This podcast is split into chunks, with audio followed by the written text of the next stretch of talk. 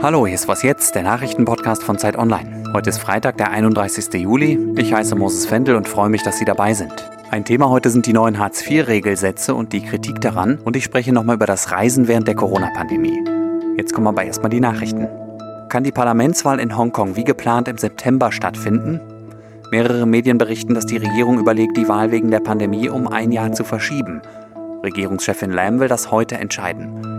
Klar ist schon jetzt, dass der Aktivist Joshua Wong zur Wahl nicht antreten darf. Die Behörden haben ihn und elf weitere prodemokratische Kandidatinnen ausgeschlossen. Die Peking-treue Regierung sagt, alle zur Wahl Nominierten müssten das Grundgesetz von Hongkong aktiv unterstützen. ThyssenKrupp verkauft heute das, was man in der BWL wohl eine Cash-Cow nennt. Die Aufzugsparte ist das einzige, was dem Konzern im Moment nennenswerte Gewinne bringt. Mehrere Investoren haben sich zusammengeschlossen, um diesen Geschäftsteil für mehr als 17 Milliarden Euro zu kaufen. ThyssenKrupp will mit dem Erlös Anteile zurückkaufen und Schulden abbauen. Außerdem plant der Konzern sich auf seine Wurzeln zu besinnen. Stahlkochen soll wieder zum Kerngeschäft werden. Redaktionsschluss für diesen Podcast ist 5 Uhr.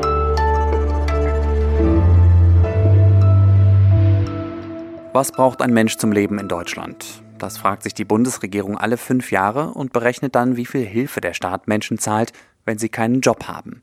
Das Ergebnis ist dann der Hartz-IV-Satz. Im kommenden Jahr soll er wieder erhöht werden. Im Gesetzentwurf von Bundesarbeitsminister Heil steht, dass ein alleinstehender Hilfeempfänger dann 439 Euro im Monat bekommt. Wohnkosten sind da noch nicht eingerechnet. Mein Kollege von der Zeit, Kolja Ruggio, hat sich den Entwurf genauer angeschaut. Hi Kolja. Hallo Moses. Erklär mir das doch bitte zuerst noch mal kurz. Wie wird berechnet, was ein Mensch in Deutschland zum Leben braucht? Ja, das funktioniert in zwei Stufen. Zuerst schaut die Bundesregierung, was haben Geringverdiener in Deutschland, was haben die eigentlich an Geld zur Verfügung und wofür geben sie es aus. Da gibt es eine Statistik vom Statistischen Bundesamt, äh, wo Leute genau aufgezeichnet haben, was sie ausgegeben haben für verschiedene Dinge, außer jetzt eben Wohnen. Und die Bundesregierung sagt, wir gucken uns an, was die Geringverdiener hatten und nehmen das als Maßstab.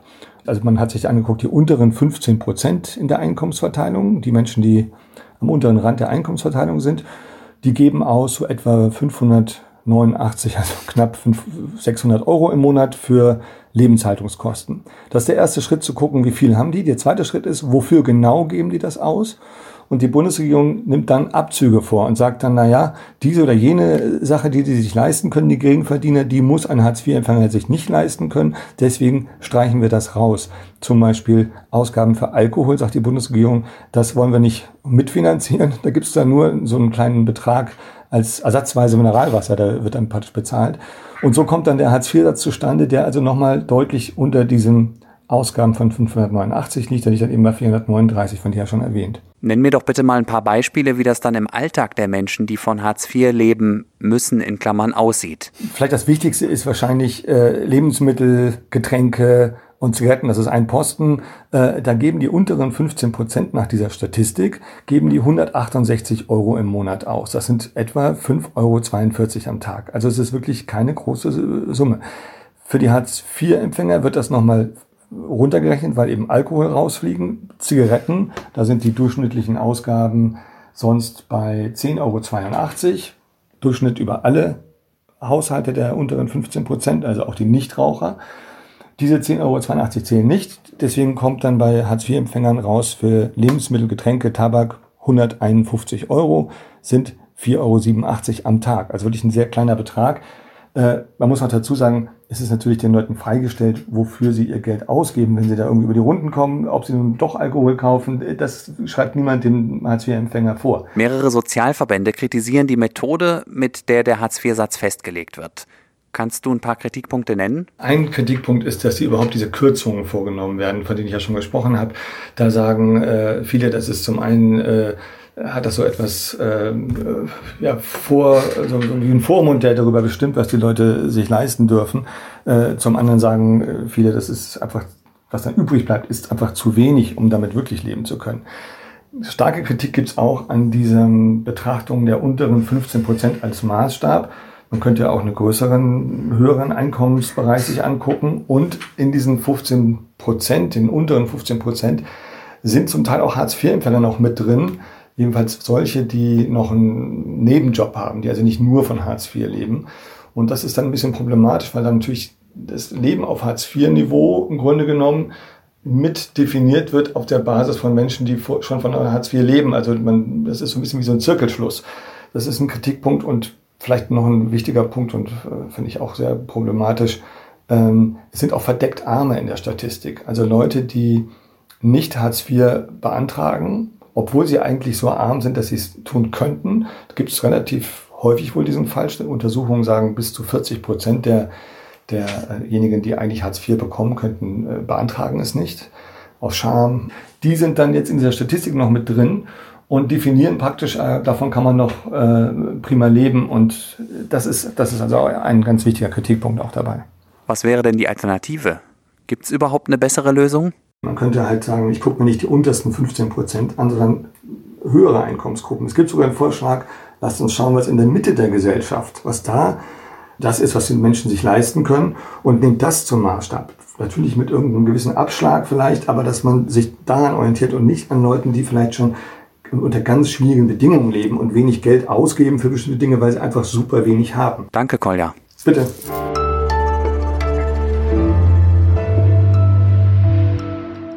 Und sonst so? Sie kennen ja wahrscheinlich Stonehenge, diesen rätselhaften Steinkreis in Südengland.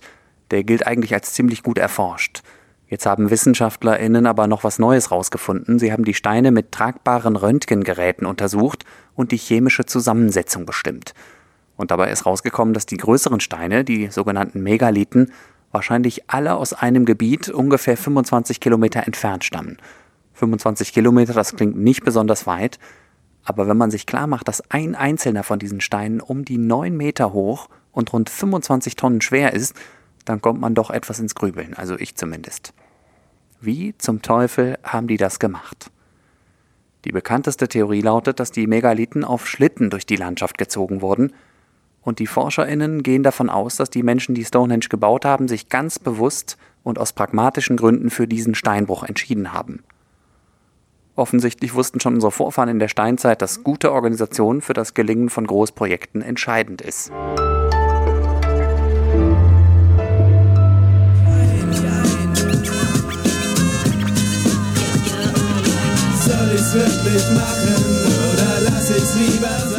Sollte ich in diesen Tagen ins Ausland reisen? Das ist eine Frage, die sich wahrscheinlich viele im Moment stellen. Corona-Tests für ReiserückkehrerInnen an deutschen Flughäfen. Das Thema war ja diese Woche ein Dauerbrenner, nachdem Bundesgesundheitsminister Spahn am Montag angekündigt hat, dass solche Tests Pflicht werden. Vielleicht sind Sie schon genervt von dem Thema. Wir haben es ja diese Woche auch mehrmals besprochen hier im Podcast. Und trotzdem will ich gerne nochmal drüber reden. Das Wochenende steht bevor, manche fahren vielleicht bald in Urlaub. Und ich hatte in den letzten Tagen schon das Gefühl, dass RückkehrerInnen so ein bisschen unter Druck geraten sind. Nach dem Motto, muss das wirklich sein? Urlaub im Ausland während einer Pandemie. Und das hätte ich gerne noch geklärt, bevor ich am Sonntag selber in den Flieger steige. Maria Mast ist Wissensredakteurin bei Zeit Online und hat sich mit dem Thema intensiver auseinandergesetzt. Hallo erstmal Maria. Hallo Moses. Zu Beginn der Pandemie kamen die Fälle ja aus dem Ausland, Stichwort Ischgl. Weiß man, welche Rolle zurückgekehrte Reisende im Moment für die Entwicklung der Pandemie in Deutschland spielen? Ja, also man weiß es bei etwa zwei Dritteln der Fälle, wo sich die Leute angesteckt haben. Und aktuell ist es so, dass der Anteil derer, die sich im Urlaub oder irgendwie unterwegs im Ausland angesteckt haben, so etwa bei 10 Prozent liegt. Zwischenzeitlich, du hast Ischgl angesprochen, war es fast die Hälfte der Fälle, die aus dem Ausland kamen. Und dann wurden die Grenzen geschlossen, Reisebeschränkungen eingeführt und dann fiel halt dieser Anteil auch an der Gesamtinfektionszahl. Der lag dann im Mai bei nur noch 0,4 Prozent. Jetzt reisen wir aber wieder rum und da steigt der wieder. Ist es nicht viel wahrscheinlicher, mich anzustecken, wenn ich mit der S-Bahn fahre oder hier in Berlin in eine Kneipe gehe, als wenn ich irgendwo in Südeuropa Camping mache oder in ein Ferienhaus auf dem Land fahre? Die allermeisten Leute stecken sich noch immer in Deutschland an. Und eigentlich ist der Ort, welches Land, gar nicht so entscheidend. Es gibt Risikogebiete, da sind mehr Menschen infiziert oder die sind aufgrund von anderen Gründen Risikogebiete und da kann es sein, dass eine Ansteckung wahrscheinlicher ist. Aber viele Expertinnen gehen davon aus, dass das Verhalten eigentlich viel entscheidender ist. Also Kneipe auf Mallorca ist genauso schlecht wie Kneipe in Berlin. Familienfeier in München sollst du nicht machen und sollst du im Ausland halt auch nicht machen. Ich habe es ja gerade schon gesagt, ich verreise am Wochenende. Was ist mit Hörerinnen und Hörern, die noch unentschlossen sind? Was rätst du denen? Ja, da mache ich mich jetzt unbeliebt, aber aus epidemiologischer Sicht ist es am besten, zu Hause zu bleiben. Will man das nicht, dann muss man im Urlaub ähm, einfach genauso auf Abstand achten wie hier, genauso Gruppen und Menschenaufläufe meiden, besser draußen sitzen als drin. Vielleicht ist es besser, zelten zu gehen oder dann eben im Hotel auf Abstand zu achten. Und wer aus einem Risikogebiet zurückkommt, sollte sich testen lassen, auf jeden Fall. Danke dir, Maria. Danke dir, Moses. Das war was jetzt am Freitagmorgen und ich bin erstmal raus. Hat mir großen Spaß gemacht diese Woche mit Ihnen. Heute Nachmittag um fünf meldet sich Pia Rauschenberger nochmal mit dem Update. Ich heiße Moses Fendel. Schreiben Sie mir gerne an wasjetzt.zeit.de. Und kommen Sie gut ins Wochenende.